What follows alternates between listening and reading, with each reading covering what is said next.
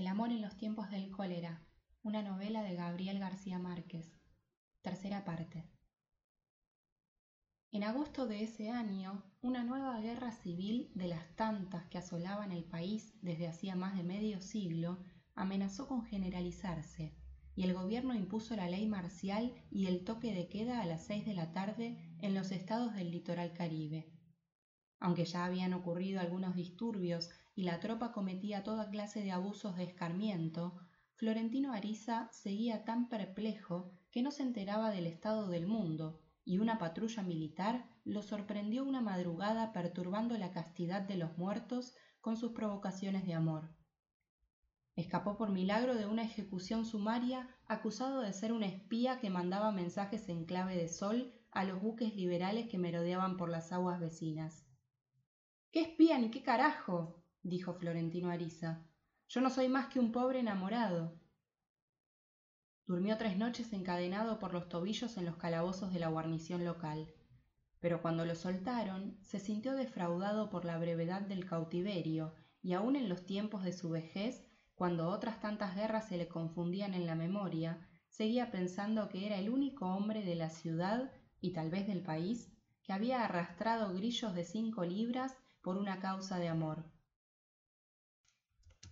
iban a cumplirse dos años de correos frenéticos cuando Florentino Ariza, en una carta de un solo párrafo, le hizo a Fermina Daza la propuesta formal de matrimonio. En los seis meses anteriores le había enviado varias veces una camelia blanca, pero Florentino Ariza no estaba preparado para esa respuesta, pero su madre lo estaba. Desde que él le habló por primera vez de la intención de casarse, seis meses antes, Tránsito Ariza había iniciado las gestiones para tomar en alquiler toda la casa que hasta entonces compartía con dos familias más. Era una construcción civil del siglo XVII de dos plantas, donde estuvo el estanco del tabaco bajo el dominio español y cuyos propietarios arruinados habían tenido que alquilarla a pedazos por falta de recursos para mantenerla. Tenía una sección que daba a la calle, donde había estado el expendio, otra en el fondo de un patio adoquinado donde había estado la fábrica, y una caballeriza muy grande que los inquilinos actuales usaban en común para lavar la ropa y tenderla a secar. Tránsito Ariza ocupaba la primera parte, que era la más útil y mejor conservada, aunque también la más pequeña. En la antigua sala de expendio estaba la mercería, con un portón hacia la calle, y al lado el antiguo depósito sin más ventilación que una claraboya, donde dormía Tránsito Ariza. La trastienda era la mitad de la sala, dividida con un cancel de madera. Allí había una mesa con cuatro sillas que servía al mismo tiempo para comer y escribir, y era allí donde Florentino Ariza colgaba la hamaca cuando el amanecer no lo sorprendía escribiendo. Era un espacio bueno para los dos, pero insuficiente para una persona más, y menos para una señorita del colegio de la presentación de la Santísima Virgen, cuyo padre había restaurado hasta dejarla como nueva una casa en escombros, mientras las familias de siete títulos se acostaban con el terror de que los techos de las mansiones se le desfondaran encima durante el sueño.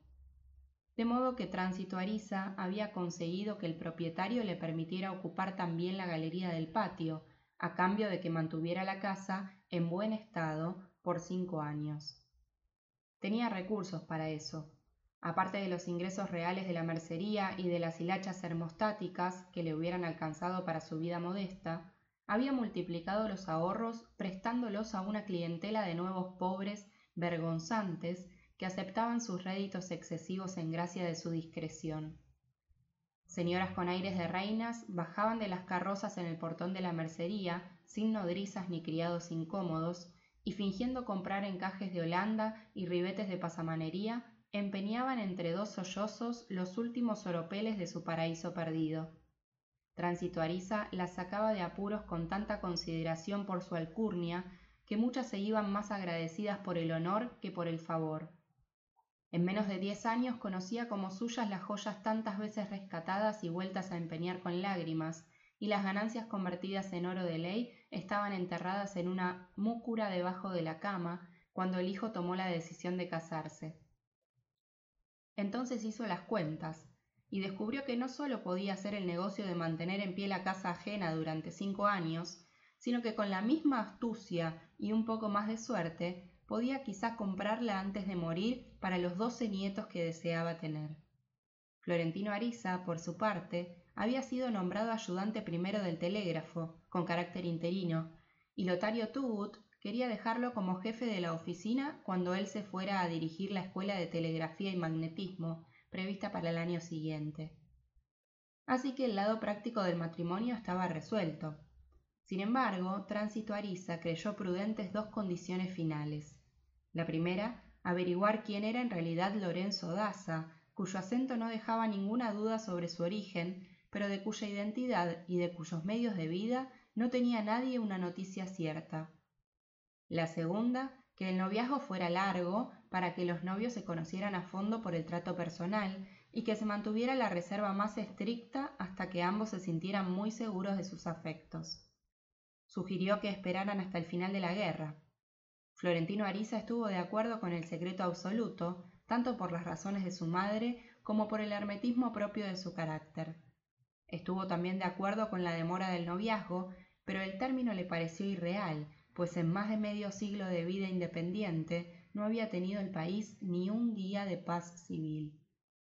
Nos volveremos viejos esperando, dijo. Su padrino el homeópata, que participaba por casualidad en la conversación, no creyó que las guerras fueran un inconveniente.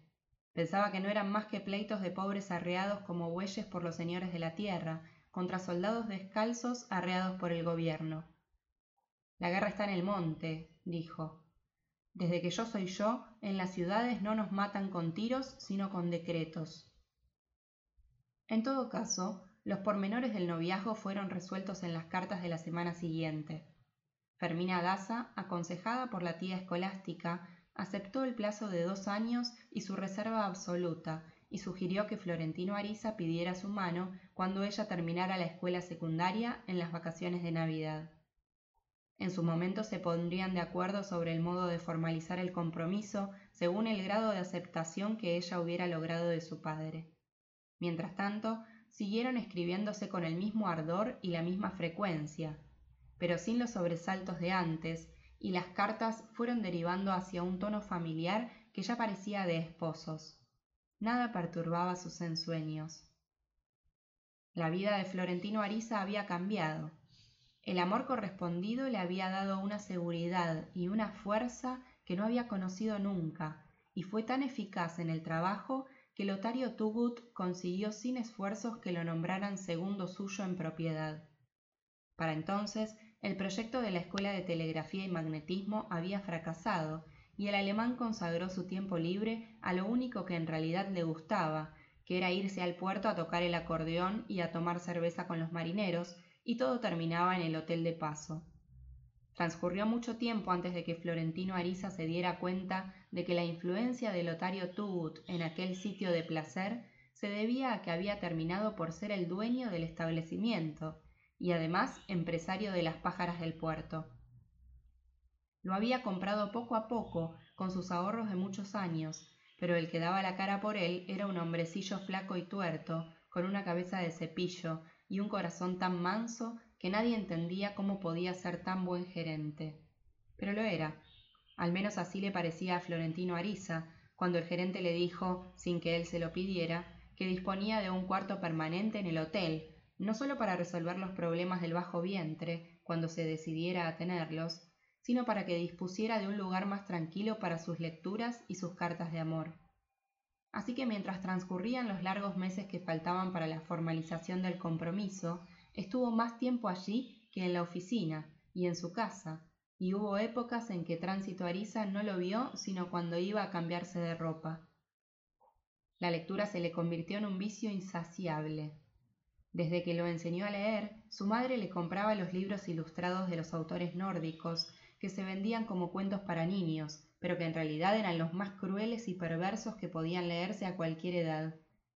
Florentino Ariza los recitaba de memoria a los cinco años, tanto en las clases como en las veladas de la escuela, pero la familiaridad con ellos no le alivió el terror. Al contrario, lo agudizaba. De allí que el paso a la poesía fue como un remanso.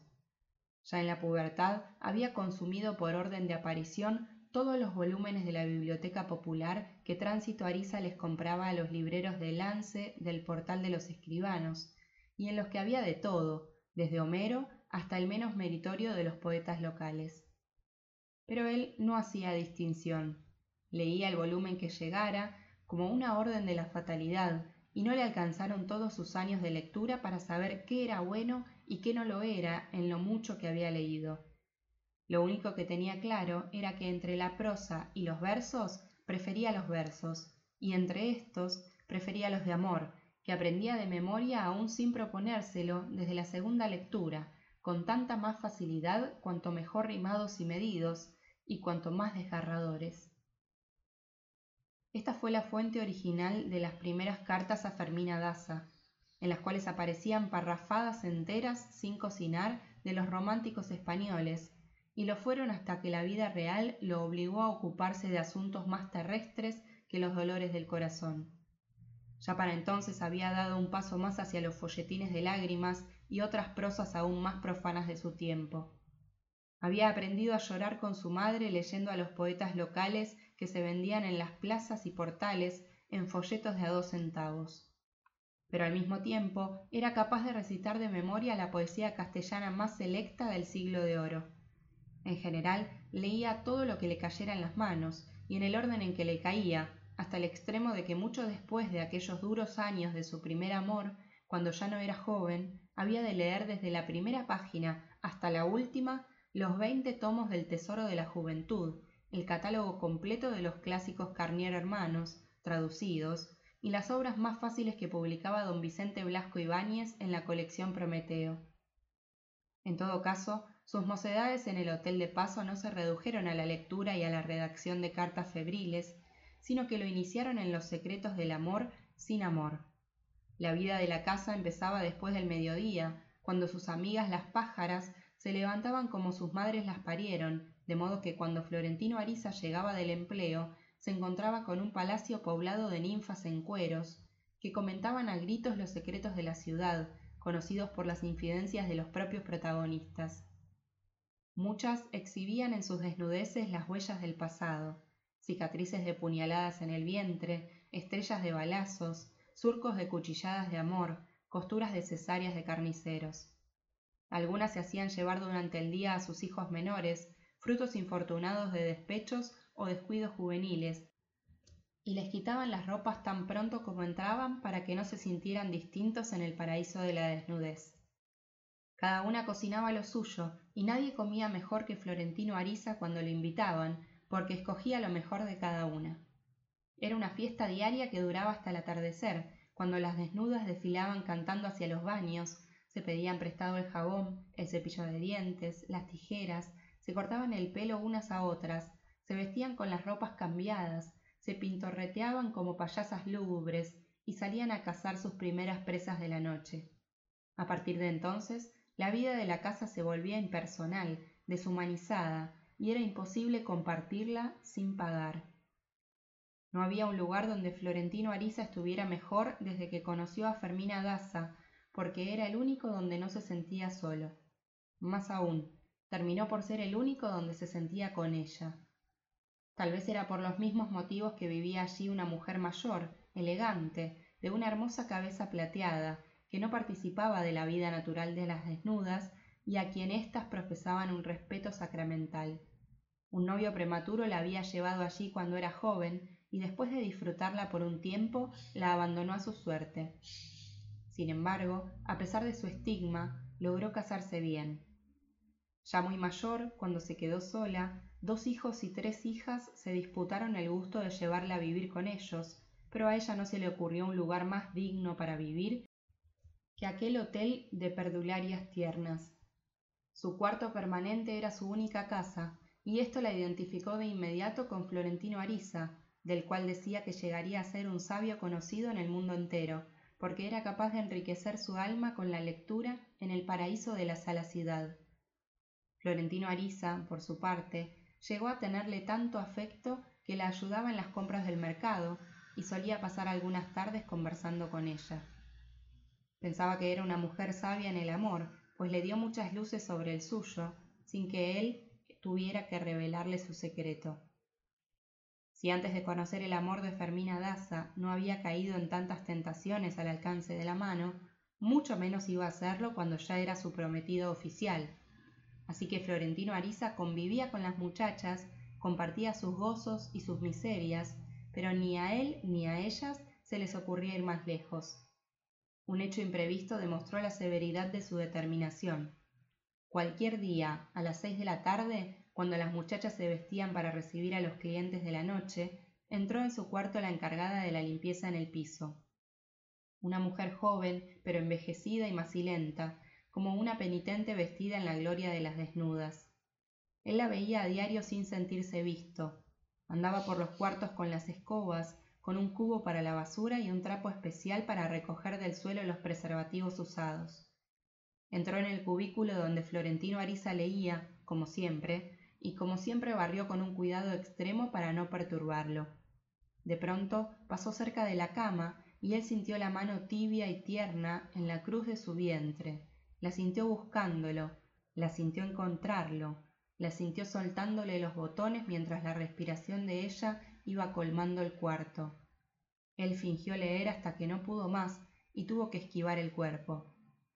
Ella se asustó, pues la primera advertencia que le hicieron para darle el empleo de barrendera fue que no intentara acostarse con los clientes. No tenían que decírselo, porque era de las que pensaban que la prostitución no era acostarse por dinero, sino acostarse con desconocidos. Tenía dos hijos, cada uno de un marido diferente, y no porque fueran aventuras casuales, sino porque no había conseguido amar a uno que volviera después de la tercera vez.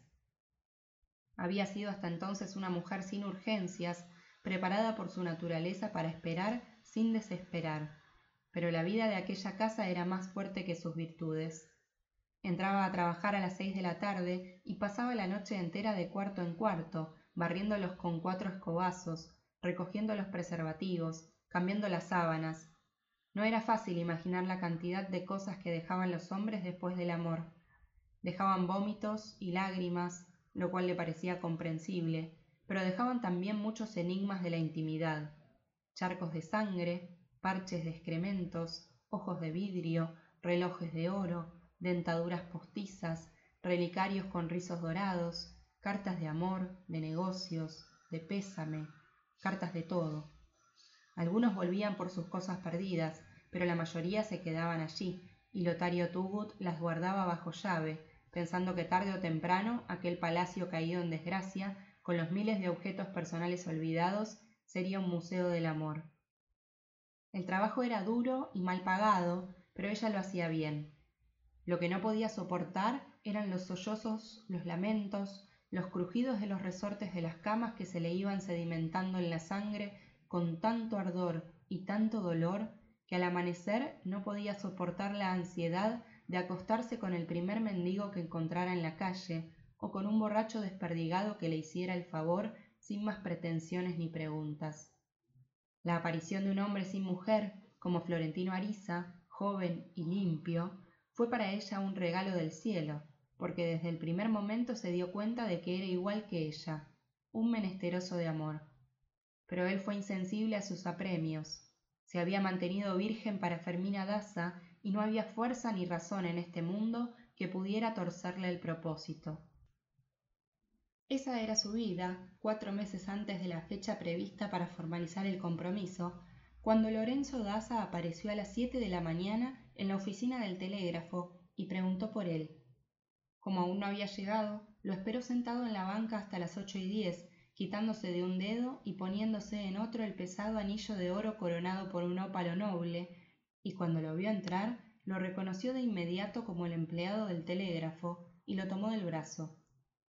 Venga conmigo, jovencito, le dijo. Usted y yo tenemos que hablar cinco minutos, de hombre a hombre. Florentino Ariza, verde como un muerto, se dejó llevar.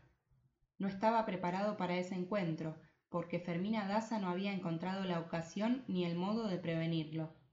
El caso era que el sábado anterior, la hermana Franca de la Luz, superiora del Colegio de la Presentación de la Santísima Virgen, había entrado en la clase de nociones de cosmogonía con el sigilo de una serpiente y espiando a las alumnas por encima del hombro descubrió que Fermina Daza fingía tomar notas en el cuaderno cuando en realidad estaba escribiendo una carta de amor.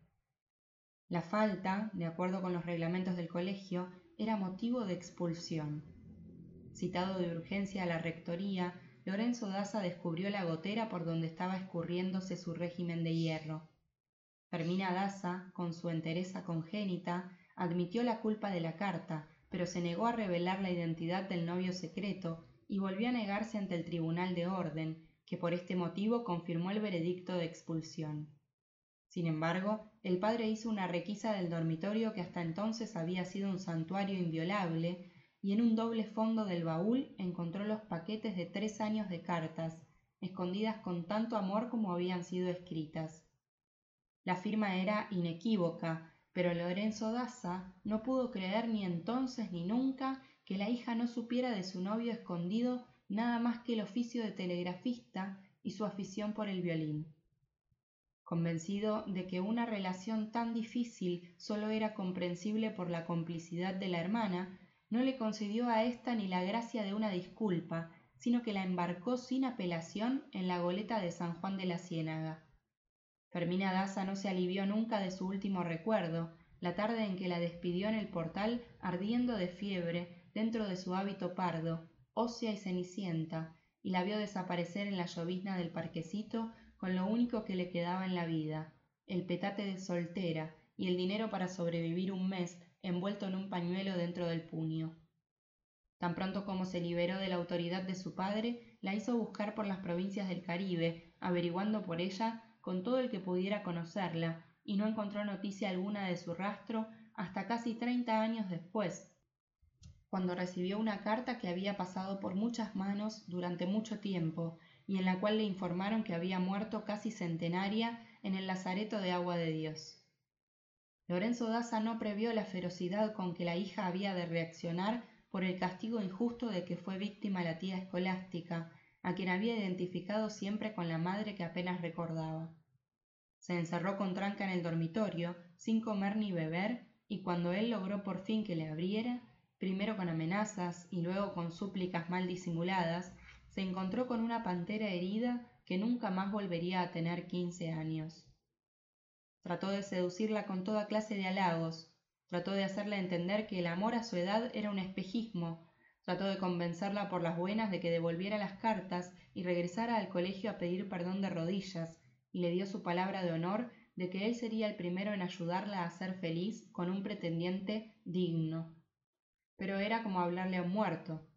Derrotado, terminó por perder los estribos en el almuerzo del lunes, y mientras se atragantaba de improperios y blasfemias al borde de la conmoción, ella se puso el cuchillo de la carne en el cuello, sin dramatismo pero con pulso firme, y con unos ojos atónitos que él no se atrevió a desafiar. Fue entonces cuando asumió el riesgo de hablar cinco minutos, de hombre a hombre, con el advenedizo infausto que no recordaba haber visto nunca, y que en tal mala hora se había puesto de través en su vida. Por pura costumbre cogió el revólver antes de salir, pero tuvo el cuidado de llevarlo escondido debajo de la camisa. Florentino Ariza no había recobrado el aliento cuando Lorenzo Daza lo llevó del brazo por la plaza de la catedral hasta la galería de los arcos del café de la parroquia y lo invitó a sentarse en la terraza. No había otros clientes a esa hora y una matrona negra fregaba las baldosas del enorme salón con vitrales astillados y polvorientos, cuyas sillas estaban todavía puestas patas arriba sobre las mesas de mármol. Florentino Ariza había visto allí muchas veces a Lorenzo Daza jugando y tomando vino de barril con los asturianos del mercado público, mientras se peleaban a gritos por otras guerras crónicas que no eran las nuestras.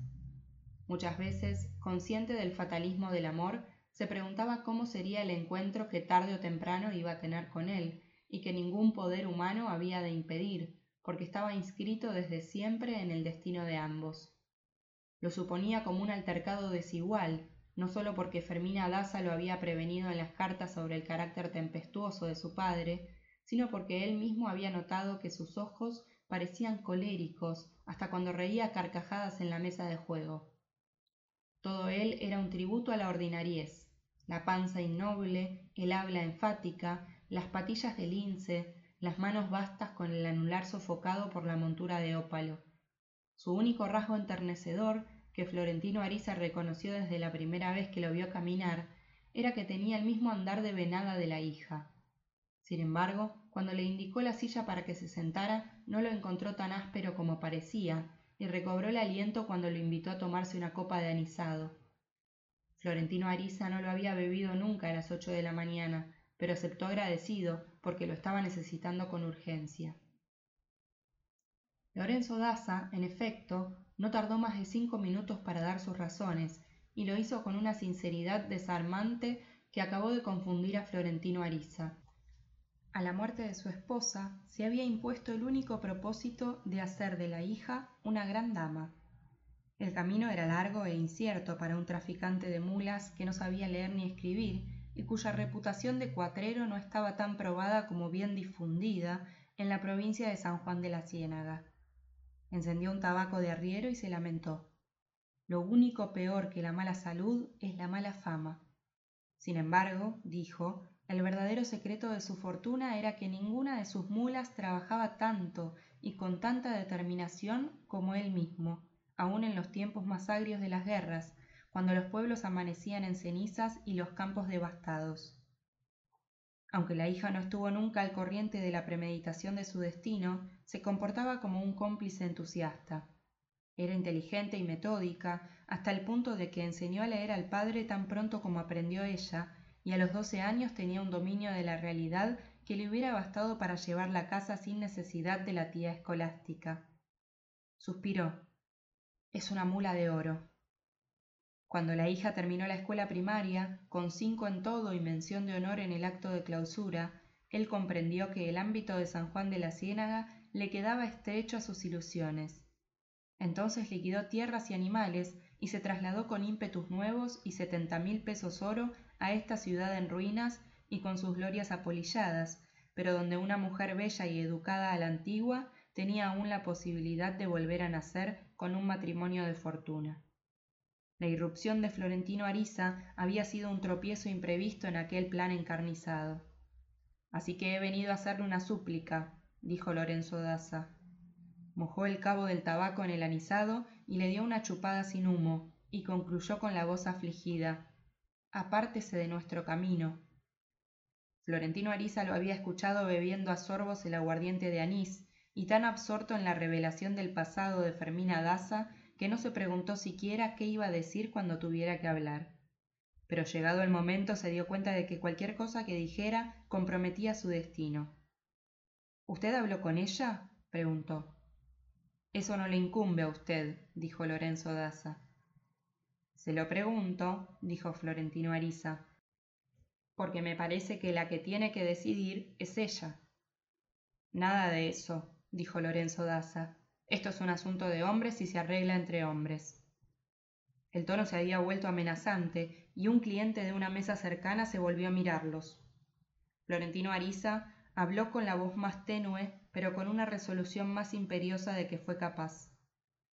De todos modos, dijo, no puedo contestar nada sin saber qué piensa ella. Sería una traición. Entonces Lorenzo Daza se echó hacia atrás en el asiento con los párpados enrojecidos y húmedos, y el ojo izquierdo giró en su órbita y quedó torcido hacia afuera. También bajó la voz. No me fuerce a pegarle un tiro, dijo.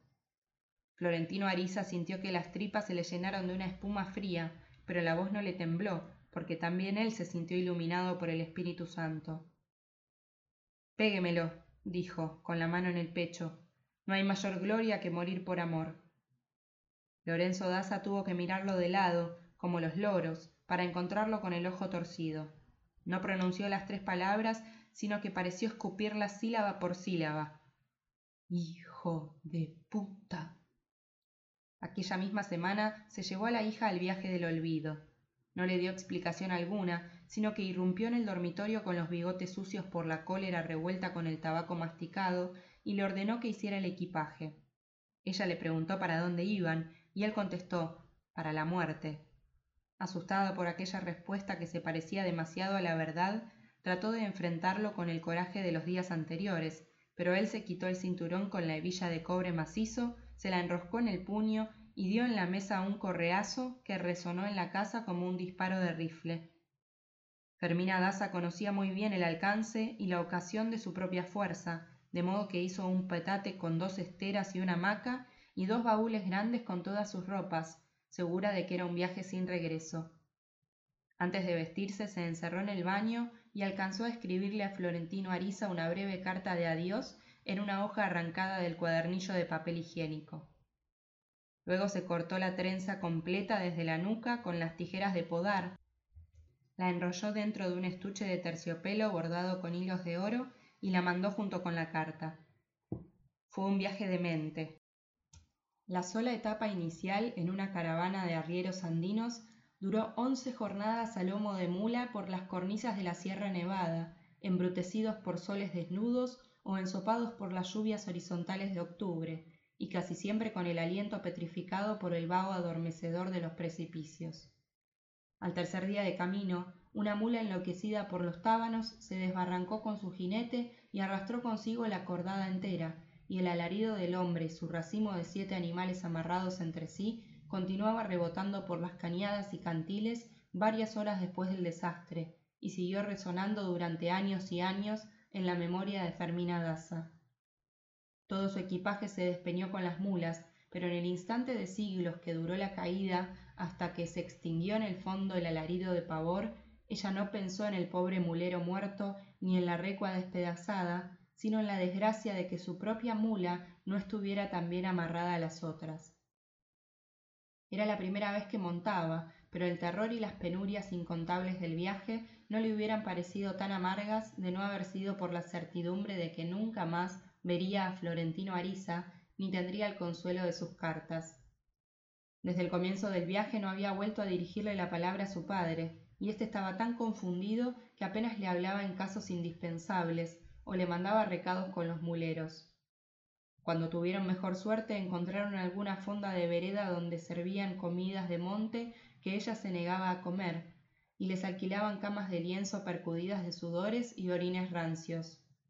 Lo más frecuente, sin embargo, era pasar la noche en rancherías de indios, dormitorios públicos al aire libre construidos a la orilla de los caminos con hileras de horcones y techos de palma amarga, donde todo el que llegaba tenía derecho a quedarse hasta el amanecer.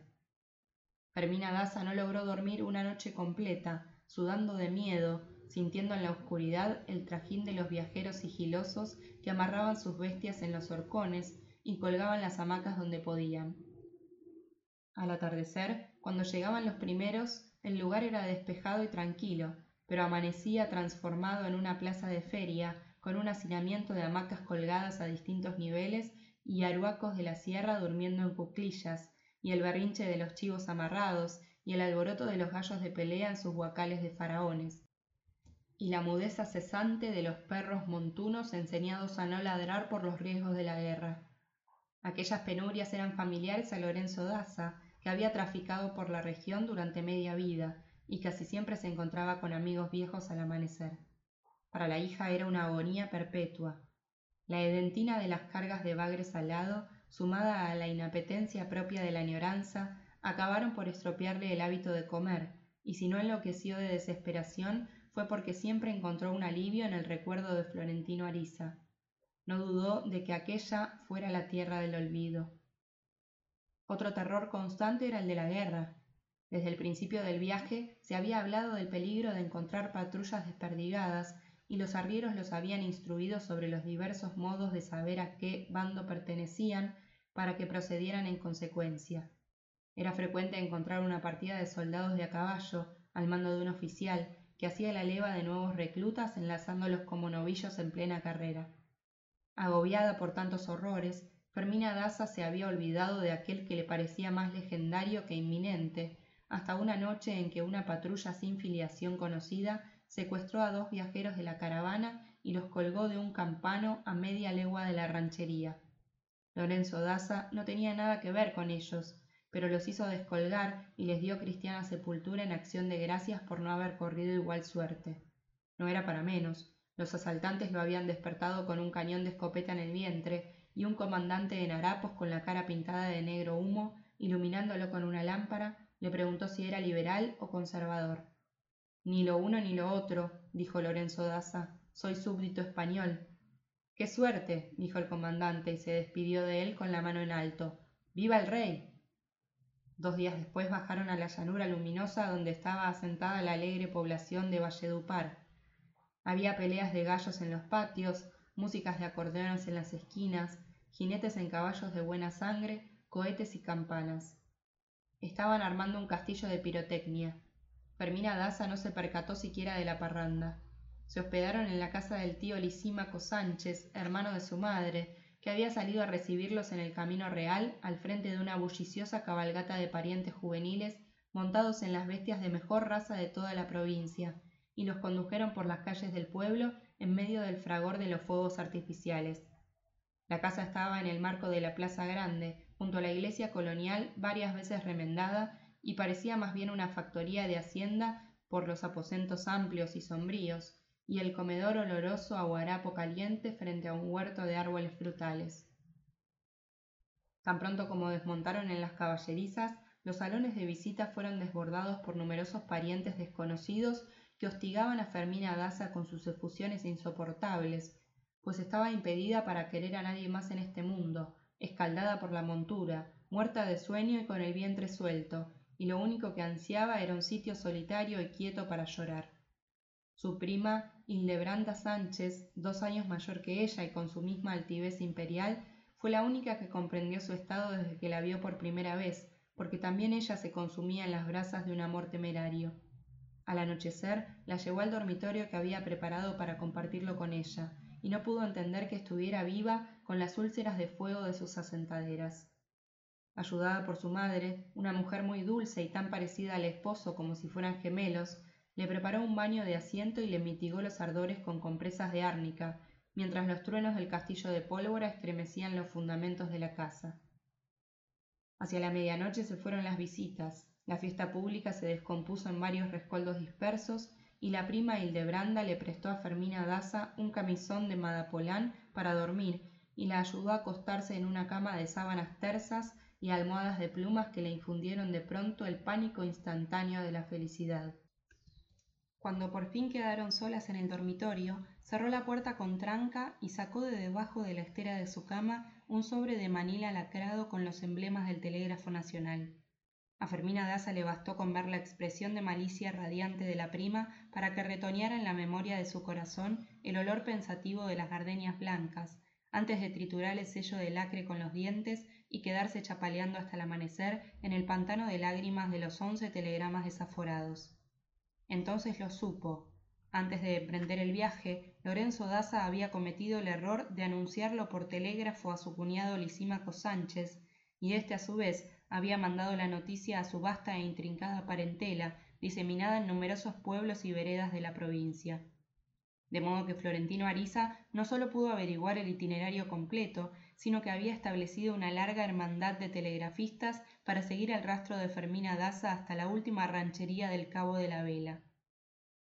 Esto le permitió mantener con ella una comunicación intensa desde que llegó a Valledupar, donde permaneció tres meses, hasta el término del viaje en Riohacha, un año y medio después, cuando Lorenzo Daza dio por hecho que la hija había por fin olvidado y decidió volver a casa.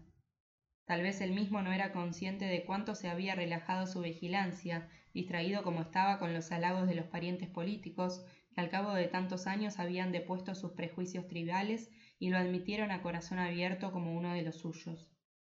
La visita fue una reconciliación tardía, aunque no hubiera sido ese el propósito. En efecto, la familia de Fermina Sánchez se había opuesto a toda costa a que ella se casara con un inmigrante sin origen, hablador y bruto, que siempre estaba de paso en todas partes, con un negocio de mulas carreras que parecía demasiado simple para ser limpio. Lorenzo Daza se jugaba a fondo, porque su pretendida era la más preciada de una familia típica de la región, una cábila intrincada de mujeres bravas y hombres de corazón tierno y gatillo fácil, perturbados hasta la demencia por el sentido del honor. Sin embargo, Fermina Sánchez se sentó en su capricho con la determinación ciega de los amores contrariados y se casó con él a despecho de la familia, con tanta prisa y tantos misterios, que pareció como si no lo hiciera por amor, sino por cubrir con un manto sacramental algún descuido prematuro. Veinticinco años después, Lorenzo Daza no se daba cuenta de que su intransigencia con los amoríos de la hija era una repetición viciosa de su propia historia, y se dolía de su desgracia ante los mismos cuñados que se habían opuesto a él, como éstos se habían dolido en su momento ante los suyos.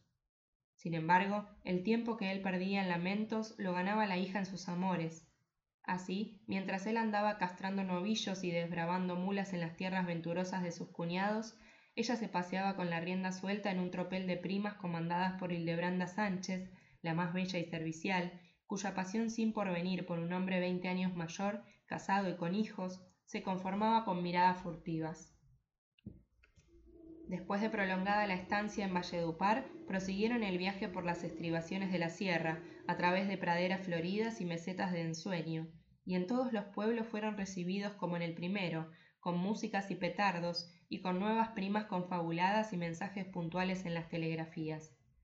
Bien pronto se dio cuenta Fermina Daza de que la tarde de su llegada a Valledupar no había sido distinta, sino que en aquella provincia feraz todos los días de la semana se vivían como si fueran de fiesta. Los visitantes dormían donde los sorprendiera la noche y comían donde los encontrara el hambre, pues eran casas de puertas abiertas donde siempre había una hamaca colgada y un sancocho de tres carnes hirviendo en el fogón, por si alguien llegaba antes que su telegrama de aviso, como ocurría casi siempre. Hildebranda Sánchez acompañó a la prima en el resto del viaje, guiándola con pulso alegre a través de las marañas de la sangre hasta sus fuentes de origen. Fermina Daza se reconoció, se sintió dueña de sí misma por primera vez, se sintió acompañada y protegida, con los pulmones colmados por un aire de libertad que le devolvió el sosiego y la voluntad de vivir. Aún en sus últimos años había de evocar aquel viaje, cada vez más reciente en la memoria, con la lucidez perversa de la nostalgia.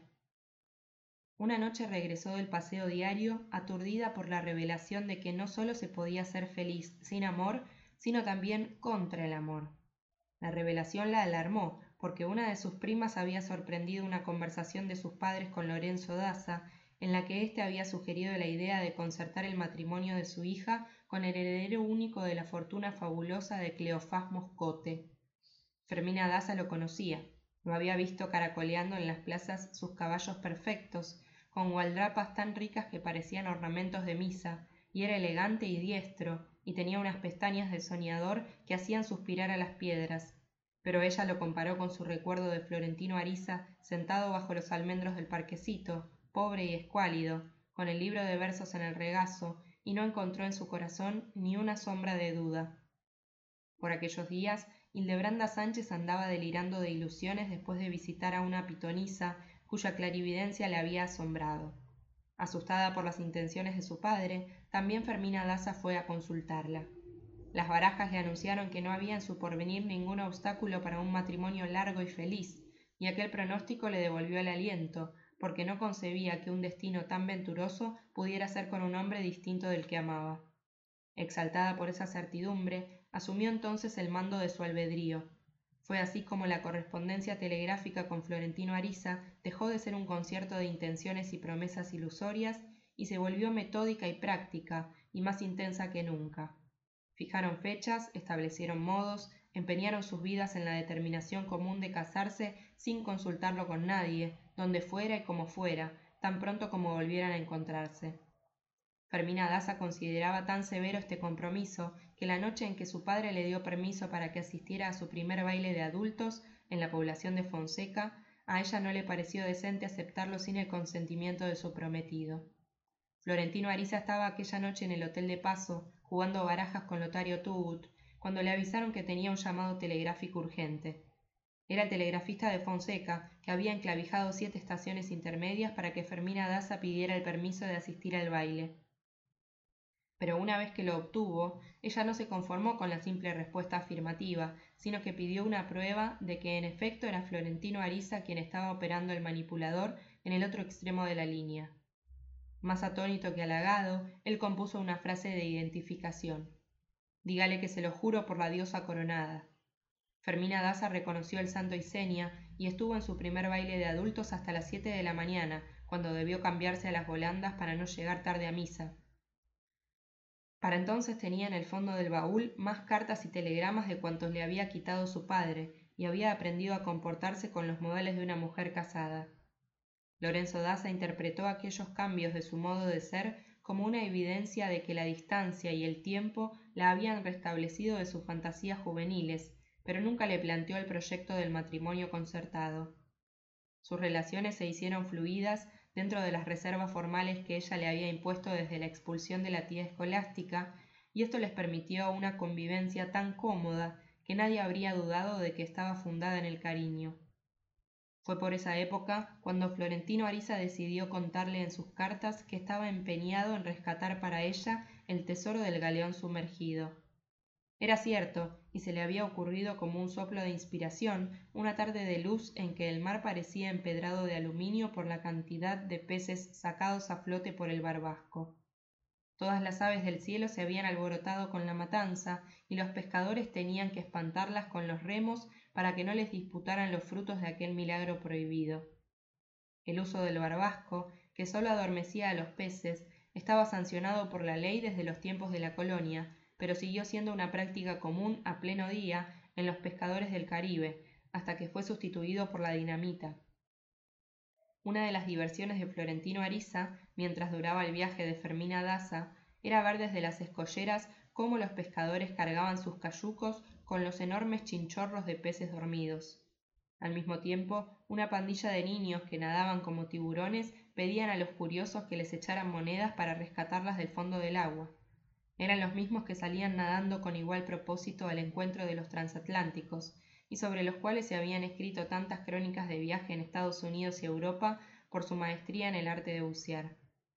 Florentino Ariza los conocía desde siempre, aún antes que al amor, pero nunca se le había ocurrido que tal vez fueran capaces de sacar a flote la fortuna del galeón. Se le ocurrió esa tarde, y desde el domingo siguiente hasta el regreso de Fermina Daza, casi un año después, tuvo un motivo adicional de delirio. Euclides, uno de los niños nadadores, se alborotó tanto como él con la idea de una exploración submarina, después de conversar no más de diez minutos. Florentino Ariza no le reveló la verdad de su empresa, sino que se informó a fondo sobre sus facultades de buzo y navegante. Le preguntó si podría descender sin aire a veinte metros de profundidad, y Euclides dijo que sí. Le preguntó si estaba en condiciones de llevar él solo un cayuco de pescador por la mar abierta en medio de una borrasca, sin más instrumentos que su instinto, y Euclides dijo que sí.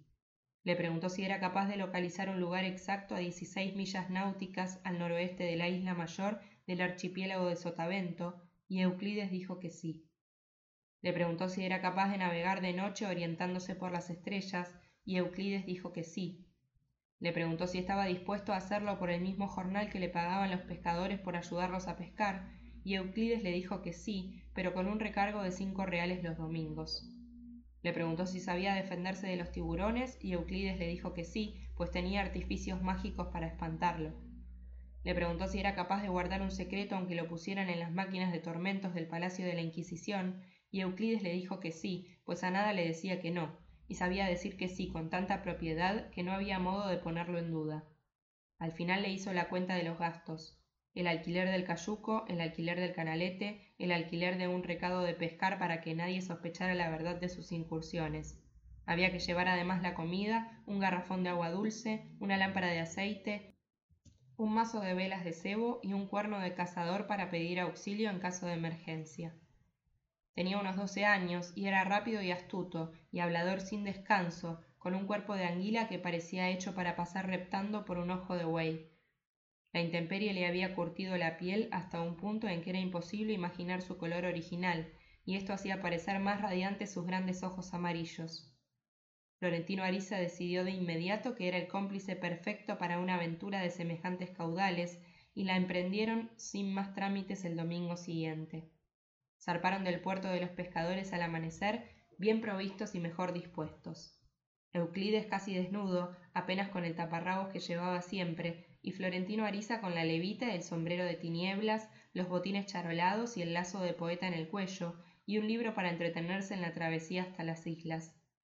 Desde el primer domingo se dio cuenta de que Euclides era un navegante tan diestro como buen buzo, y de que tenía una versación asombrosa sobre la naturaleza del mar y la chatarra de la bahía. Podía referir con sus pormenores menos pensados la historia de cada cascarón de buque carcomido por el óxido, sabía la edad de cada boya, el origen de cualquier escombro, el número de eslabones de la cadena con que los españoles cerraban la entrada de la bahía. Temiendo que supiera también cuál era el propósito de su expedición, Florentino Ariza le hizo algunas preguntas maliciosas y así se dio cuenta de que Euclides no tenía la menor sospecha del galeón hundido. Desde que oyó por primera vez el cuento del tesoro en el hotel de paso, Florentino Ariza se había informado de cuanto era posible sobre los hábitos de los galeones. Aprendió que el San José no estaba solo en el fondo de corales. En efecto, era la nave insignia de la flota de tierra firme y había llegado aquí después de mayo de 1708, procedente de la feria legendaria de Portobelo, en Panamá, donde había cargado parte de su fortuna. Trescientos baúles con plata del Perú y Veracruz y ciento diez baúles de perlas reunidas y contadas en la isla de Contadora. Durante el mes largo que permaneció aquí, cuyos días y noches habían sido de fiestas populares, cargaron el resto del tesoro destinado a sacar de pobreza al reino de España. Ciento dieciséis baúles de esmeraldas de Muso y Somondoco y treinta millones de monedas de oro. La flota de tierra firme estaba integrada por no menos de doce bastimentos de distintos tamaños, y zarpó de este puerto viajando en conserva con una escuadra francesa, muy bien armada, que sin embargo no pudo salvar la expedición frente a los cañonazos certeros de la escuadra inglesa, al mando del comandante Carlos Wager, que la esperó en el archipiélago de Sotavento a la salida de la bahía. De modo que el San José no era la única nave hundida, aunque no había una certeza documental de cuántas habían sucumbido y cuántas lograron escapar al fuego de los ingleses. De lo que no había duda era de que la nave insignia había sido de las primeras en irse a pique, con la tripulación completa y el comandante inmóvil en su alcázar, y que ella sola llevaba el cargamento mayor. Florentino Ariza había conocido la ruta de los galeones en las cartas de marear de la época y creía haber determinado el sitio del naufragio. Salieron de la bahía por entre las dos fortalezas de la Boca Chica y al cabo de cuatro horas de navegación entraron en el estanque interior del archipiélago, en cuyo fondo de corales podía cogerse con la mano las langostas dormidas. El aire era tan tenue y el mar era tan sereno y diáfano que Florentino Ariza se sintió como si fuera su propio reflejo en el agua. Al final del remanso, a dos horas de la isla mayor, estaba el sitio del naufragio. Congestionado por el sol infernal dentro del atuendo fúnebre, Florentino Ariza le indicó a Euclides que tratara de descender a veinte metros y le trajera cualquier cosa que encontrara en el fondo. El agua era tan clara que lo vio moverse debajo, como un tiburón percudido entre los tiburones azules que se cruzaban con él sin tocarlo. Luego lo vio desaparecer en un matorral de corales y justo cuando pensaba que no podía tener más aire, oyó la voz a sus espaldas. Euclides estaba parado en el fondo, con los brazos levantados y el agua a la cintura. Así que siguieron buscando sitios más profundos, siempre hacia el norte, navegando por encima de las mantarrayas tibias, los calamares tímidos, los rosales de las tinieblas, hasta que Euclides comprendió que estaban perdiendo el tiempo. Si no me dice lo que quiere que encuentre, no sé cómo lo voy a encontrar, le dijo. Pero él no se lo dijo, entonces Euclides le propuso que se quitara la ropa y bajara con él, aunque solo fuera para ver ese otro cielo debajo del mundo que eran los fondos de corales. Pero Florentino Ariza solía decir que Dios había hecho el mar solo para verlo por la ventana, y nunca aprendió a nadar. Poco después se nubló la tarde, el aire se volvió frío y húmedo, y oscureció tan pronto que debieron guiarse por el faro para encontrar el puerto. Antes de entrar en la bahía, vieron pasar muy cerca de ellos el transatlántico de Francia, con todas las luces encendidas, enorme y blanco, que iba dejando un rastro de guiso tierno y coliflores hervidas. Así perdieron tres domingos, y habrían seguido perdiéndolos todos si Florentino Ariza no hubiera resuelto compartir su secreto con Euclides. Este modificó entonces todo el plan de la búsqueda y se fueron a navegar por el antiguo canal de los galeones, que estaba a más de veinte leguas náuticas al oriente del lugar previsto por Florentino Ariza. Antes de dos meses, una tarde de lluvia en el mar, Euclides permaneció mucho tiempo en el fondo, y el cayuco había derivado tanto que tuvo que nadar casi media hora para alcanzarlo, pues Florentino Ariza no consiguió acercarlo con los remos. Cuando por fin logró abordarlo, se sacó de la boca y mostró como un triunfo de la perseverancia dos aderezos de mujer, lo que entonces contó era tan fascinante que Florentino Ariza se prometió aprender a nadar y a sumergirse hasta donde fuera posible, solo por comprobarlo con sus ojos. Contó que en aquel sitio, a solo 18 metros de profundidad, había tantos veleros antiguos acostados entre los corales que era imposible calcular siquiera la cantidad, y estaban diseminados en un espacio tan extenso que se perdían de vista. Contó que lo más sorprendente era que de las tantas carcachas de barcos que se encontraban a flote en la bahía, ninguna estaba en tan buen estado como las naves sumergidas. Contó que había varias carabelas todavía con las velas intactas y que las naves hundidas eran visibles en el fondo, pues parecía como si se hubieran hundido con su espacio y su tiempo, de modo que allí seguían alumbradas por el mismo sol de las once de la mañana del sábado 9 de junio en que se fueron a pique. Contó ahogándose por el propio ímpetu de su imaginación que el más fácil de distinguir era el galeón San José, cuyo nombre era visible en la popa con letras de oro, pero que al mismo tiempo era la nave más dañada por la artillería de los ingleses. Contó haber visto adentro de un pulpo de más de tres siglos de viejo, cuyos tentáculos salían por los portillos de los cañones, pero había crecido tanto en el comedor que para liberarlo habría que desguazar la nave. Contó que había visto el cuerpo del comandante con su uniforme de guerra flotando de costado dentro del acuario del castillo, y que si no había descendido a las bodegas del tesoro fue porque el aire de los pulmones no le había alcanzado. Ahí estaban las pruebas, un arete con una esmeralda y una medalla de la Virgen con su cadena carcomida por el salitre. Esa fue la primera mención del tesoro que Florentino Ariza le hizo a Fermina Daza en una carta que le mandó a Fonseca poco antes de su regreso. La historia del galeón hundido le era familiar, porque ella le había oído hablar de él muchas veces a Lorenzo Daza quien perdió tiempo y dinero tratando de convencer a una compañía de buzos alemanes que se asociaran con él para rescatar el tesoro sumergido. Habría persistido en la empresa de no haber sido porque varios miembros de la Academia de la Historia lo convencieron de que la leyenda del galeón náufrago era inventada por algún virrey bandolero que de ese modo se había alzado con los caudales de la corona. En todo caso, Fermina Daza sabía que el galeón estaba a una profundidad de doscientos metros, donde ningún ser humano podía alcanzarlo, y no a los veinte metros que decía Florentino Ariza. Pero estaba tan acostumbrada a sus excesos poéticos que celebró la aventura del galeón como uno de los mejor logrados. Sin embargo, cuando siguió recibiendo otras cartas con pormenores todavía más fantásticos y escritos con tanta seriedad como sus promesas de amor, tuvo que confesarle a Hildebranda su temor de que el novio alucinado hubiera perdido el juicio. Por esos días, Euclides había salido a flote con tantas pruebas de su fábula que ya no era asunto de seguir triscando aretes y anillos desperdigados entre los corales, sino de capitalizar una empresa grande para rescatar el medio centenar de naves con la fortuna babilónica que llevaban dentro. Entonces ocurrió lo que tarde o temprano había de ocurrir, y fue que Florentino Ariza le pidió ayuda a su madre para llevar a buen término su aventura. A ella le bastó morder el metal de las joyas y mirar a contraluz las piedras de vidrio, para darse cuenta de que alguien estaba medrando con el candor de su hijo. Euclides le juró de rodillas a Florentino Ariza que no había nada turbio en su negocio, pero no volvió a dejarse ver el domingo siguiente en el puerto de los pescadores, ni nunca más en ninguna parte.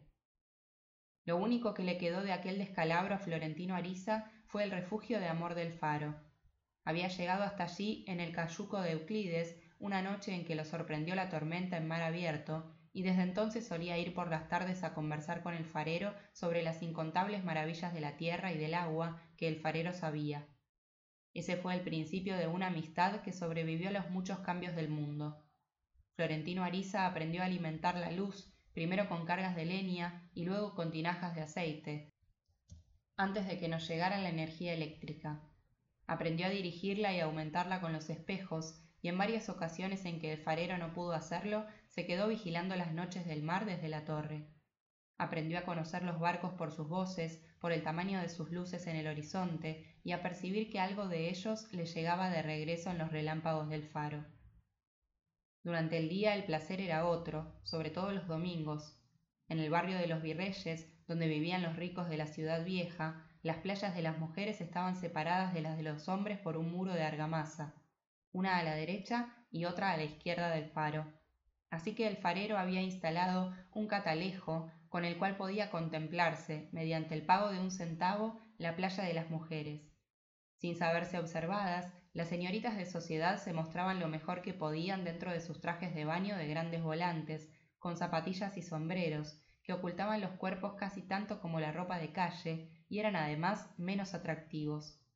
Las madres las vigilaban desde la orilla, sentadas a pleno sol en mecedoras de mimbre con los mismos vestidos, los mismos sombreros de plumas, las mismas sombrillas de organza con que habían ido a la misa mayor por temor de que los hombres de las playas vecinas las sedujeran por debajo del agua. La realidad era que a través del catalejo no podía verse más ni nada más excitante de lo que podía verse en la calle, pero eran muchos los clientes que acudían cada domingo a disputarse el telescopio por el puro deleite de probar los frutos insípidos del cercado ajeno. Florentino Ariza era uno de ellos, más por aburrimiento que por placer, pero no fue por ese atractivo adicional por lo que se hizo tan buen amigo del farero. El motivo real fue que después del desaire de Fermina Daza, cuando contrajo la fiebre de los amores desperdigados para tratar de reemplazarla, en ningún otro sitio diferente del faro vivió las horas más felices ni encontró un mejor consuelo para sus desdichas. Fue su lugar más amado, tanto que durante años estuvo tratando de convencer a su madre y más tarde al tío León XII de que los ayudaran a comprarlo. Pues los faros del Caribe eran entonces de propiedad privada y sus dueños cobraban el derecho de paso hacia el puerto según el tamaño de los barcos. Florentino Ariza pensaba que era esa la única manera honorable de hacer un buen negocio con la poesía, pero ni la madre ni el tío pensaban lo mismo, y cuando él pudo hacerlo con sus recursos, ya los faros habían pasado a ser de propiedad del Estado. Ninguna de esas ilusiones fue vana, sin embargo. La fábula del galeón y luego la novedad del faro le fueron aliviando la ausencia de Fermina Daza, y cuando menos lo presentía le llegó la noticia del regreso. En efecto, después de una estancia prolongada en Riohacha, Lorenzo Daza había decidido volver. No era la época más benigna del mar, debido a los alicios de diciembre, y la goleta histórica, la única que se arriesgaba a la travesía, podía amanecer de regreso en el puerto de origen arrastrada por un viento contrario. Así fue. Fermina Daza había pasado una noche de agonía, vomitando bilis, amarrada a la litera de un camarote que parecía un retrete de cantina, no solo por la estrechez opresiva, sino por la pestilencia y el calor.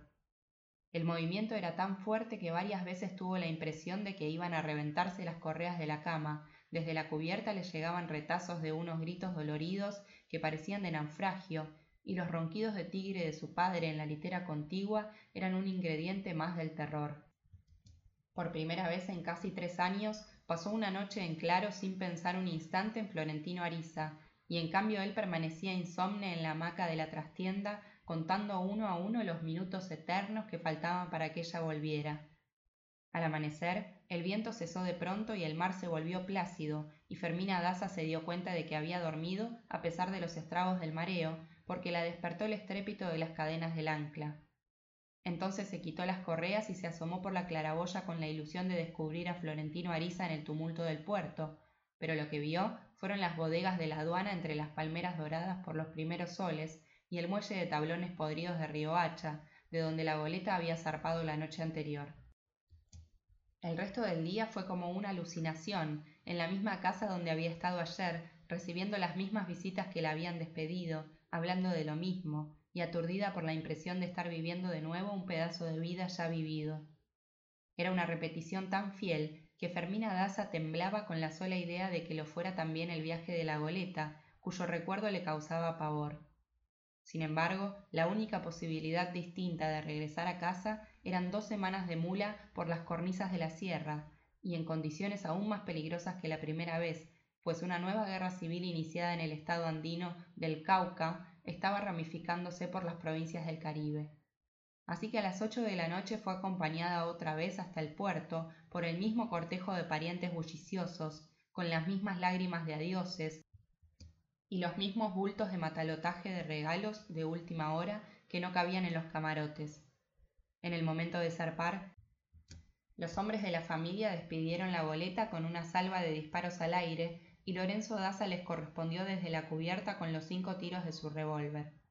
La ansiedad de Fermina Daza se disipó muy pronto, porque el viento fue favorable toda la noche y el mar tenía un olor de flores que le ayudó a bien dormir sin las correas de seguridad.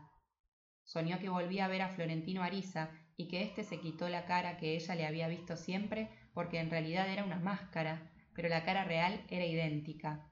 Se levantó muy temprano, intrigada por el enigma del sueño, y encontró a su padre bebiendo café cerrero con brandy en la cantina del capitán, con el ojo torcido por el alcohol, pero sin el menor indicio de incertidumbre por el regreso. Estaban entrando en el puerto.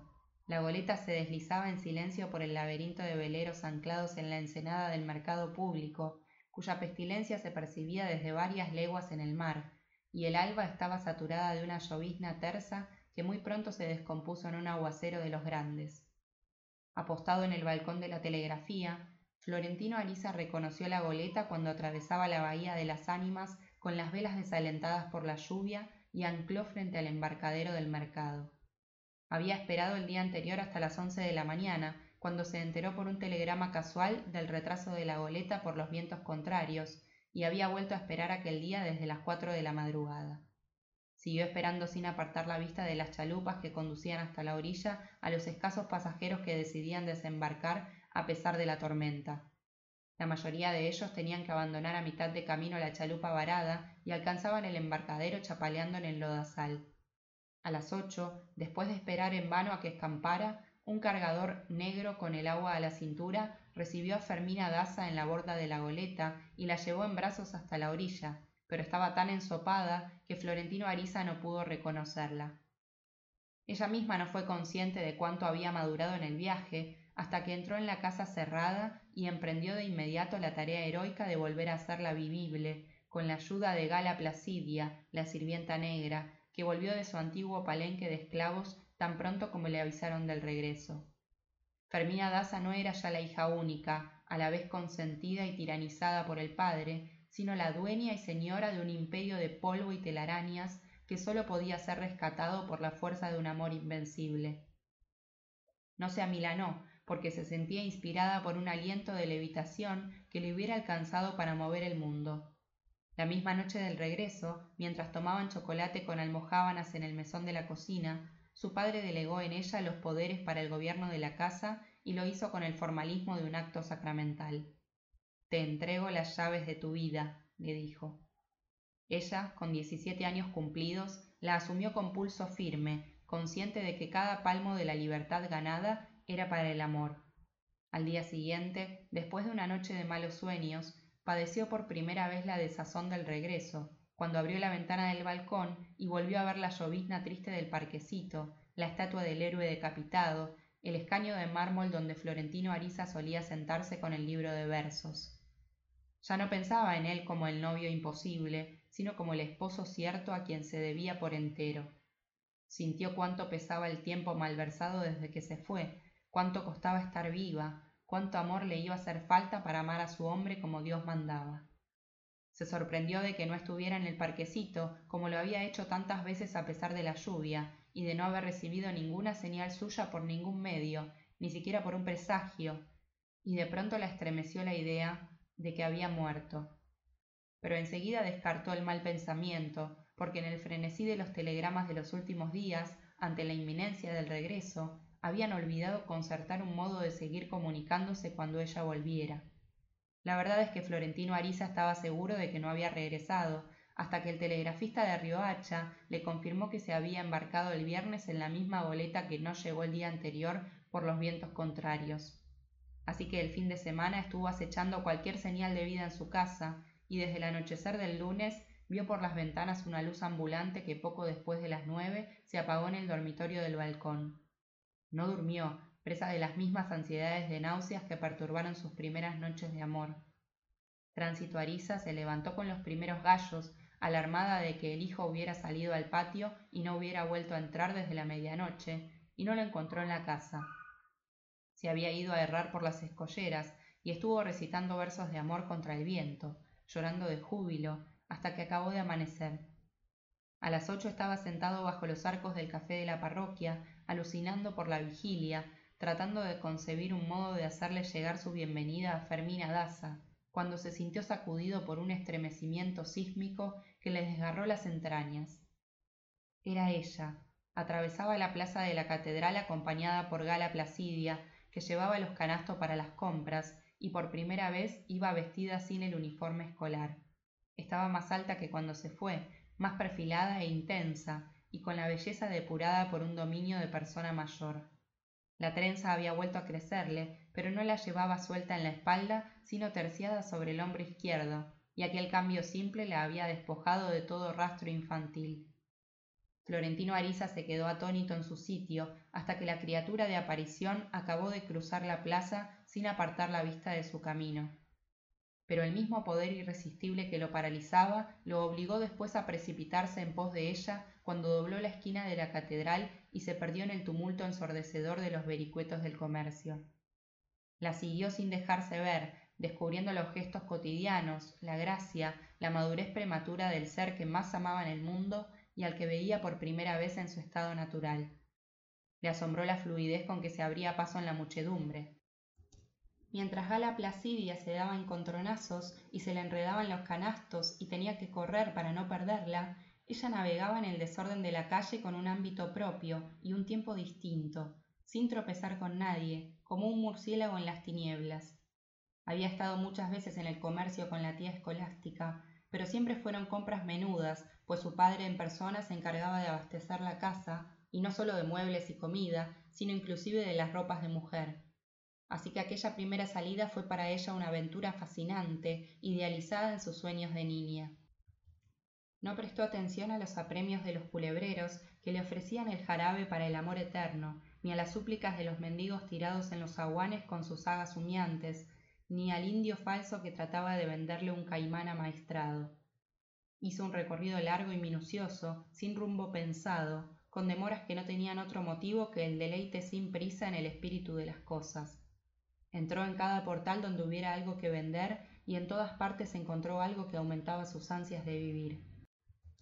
Gozó con el hálito de vetiver de los paños en los arcones, se envolvió en sedas estampadas, se rió de su propia risa al verse disfrazada de manola con una peineta y un abanico de flores pintadas frente al espejo del cuerpo entero del alambre de oro.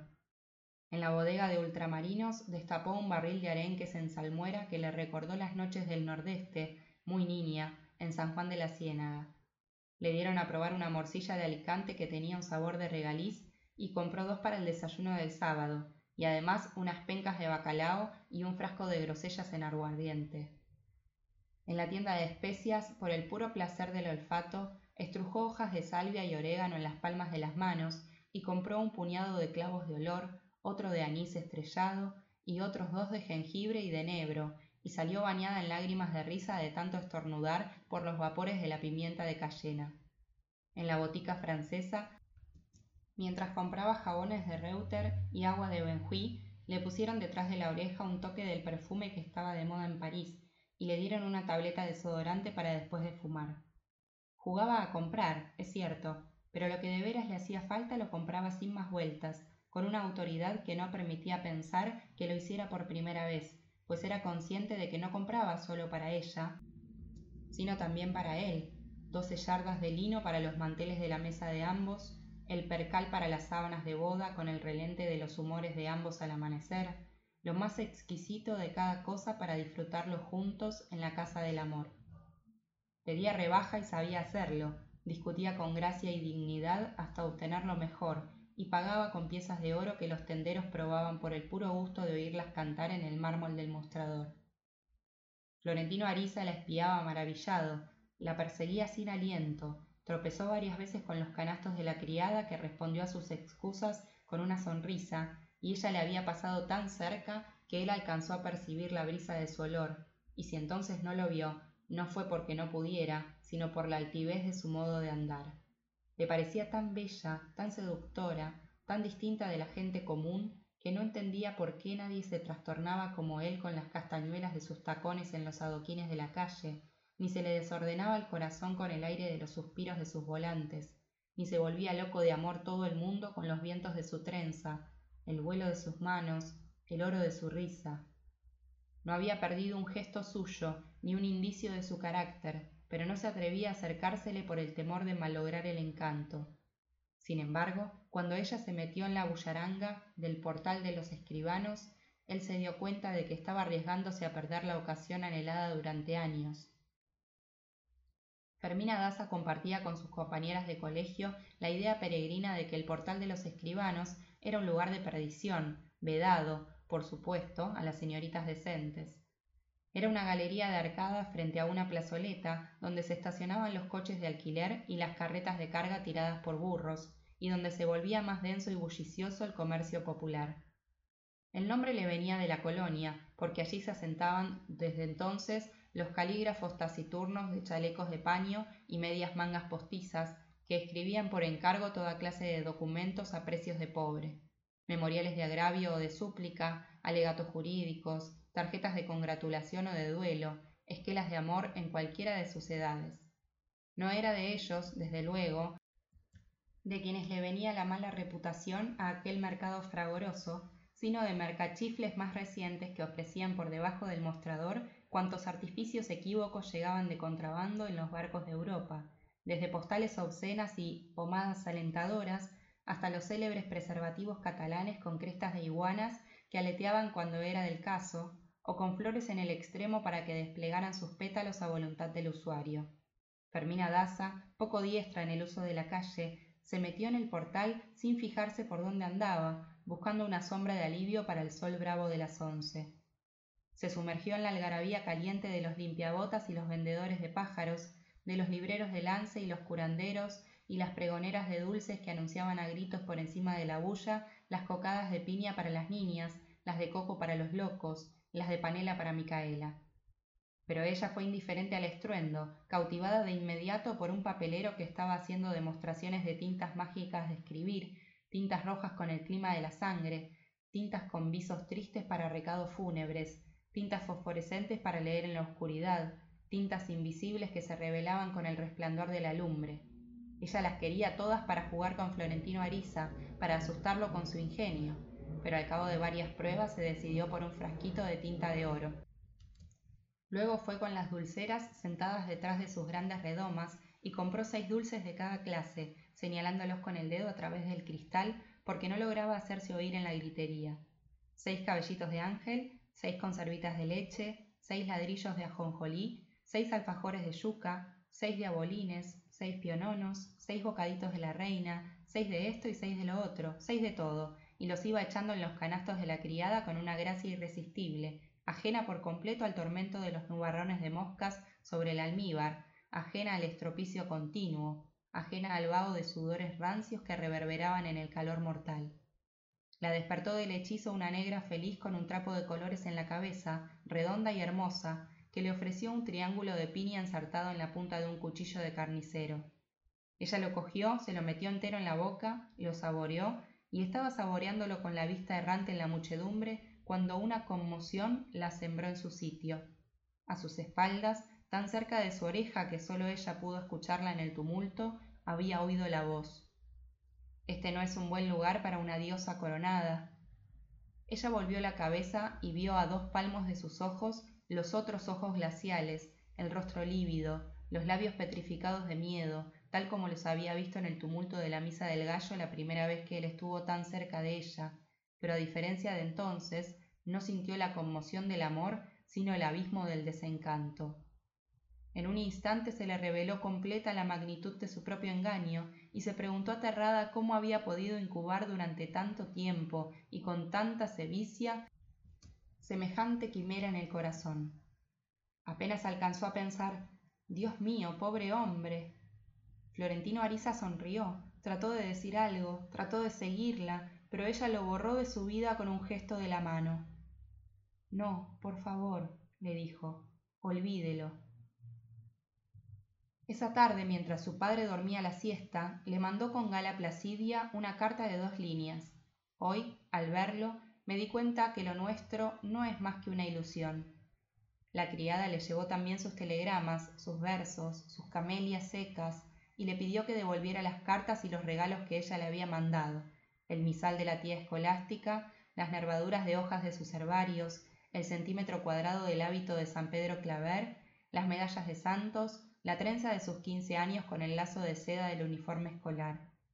En los días siguientes, al borde de la locura, él le escribió numerosas cartas de desesperación y accedió a la criada para que las llevara, pero ésta cumplió las instrucciones terminantes de no recibir nada más que los regalos devueltos. Insistió con tanto ahínco que Florentino Ariza los mandó todos, salvo la trenza, que no quería devolver mientras Fermina Daza no la recibiera en persona para conversar aunque fuera un instante. No lo consiguió.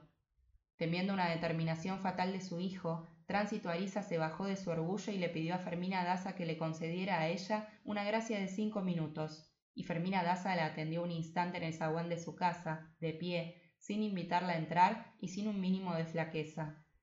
Dos días después, al término de una disputa con su madre, Florentino Ariza descolgó del muro de su dormitorio el nicho de cristal polvoriento donde tenía expuesta la trenza como una reliquia sagrada, y la misma tránsito Ariza la devolvió en el estuche de terciopelo bordado con hilos de oro.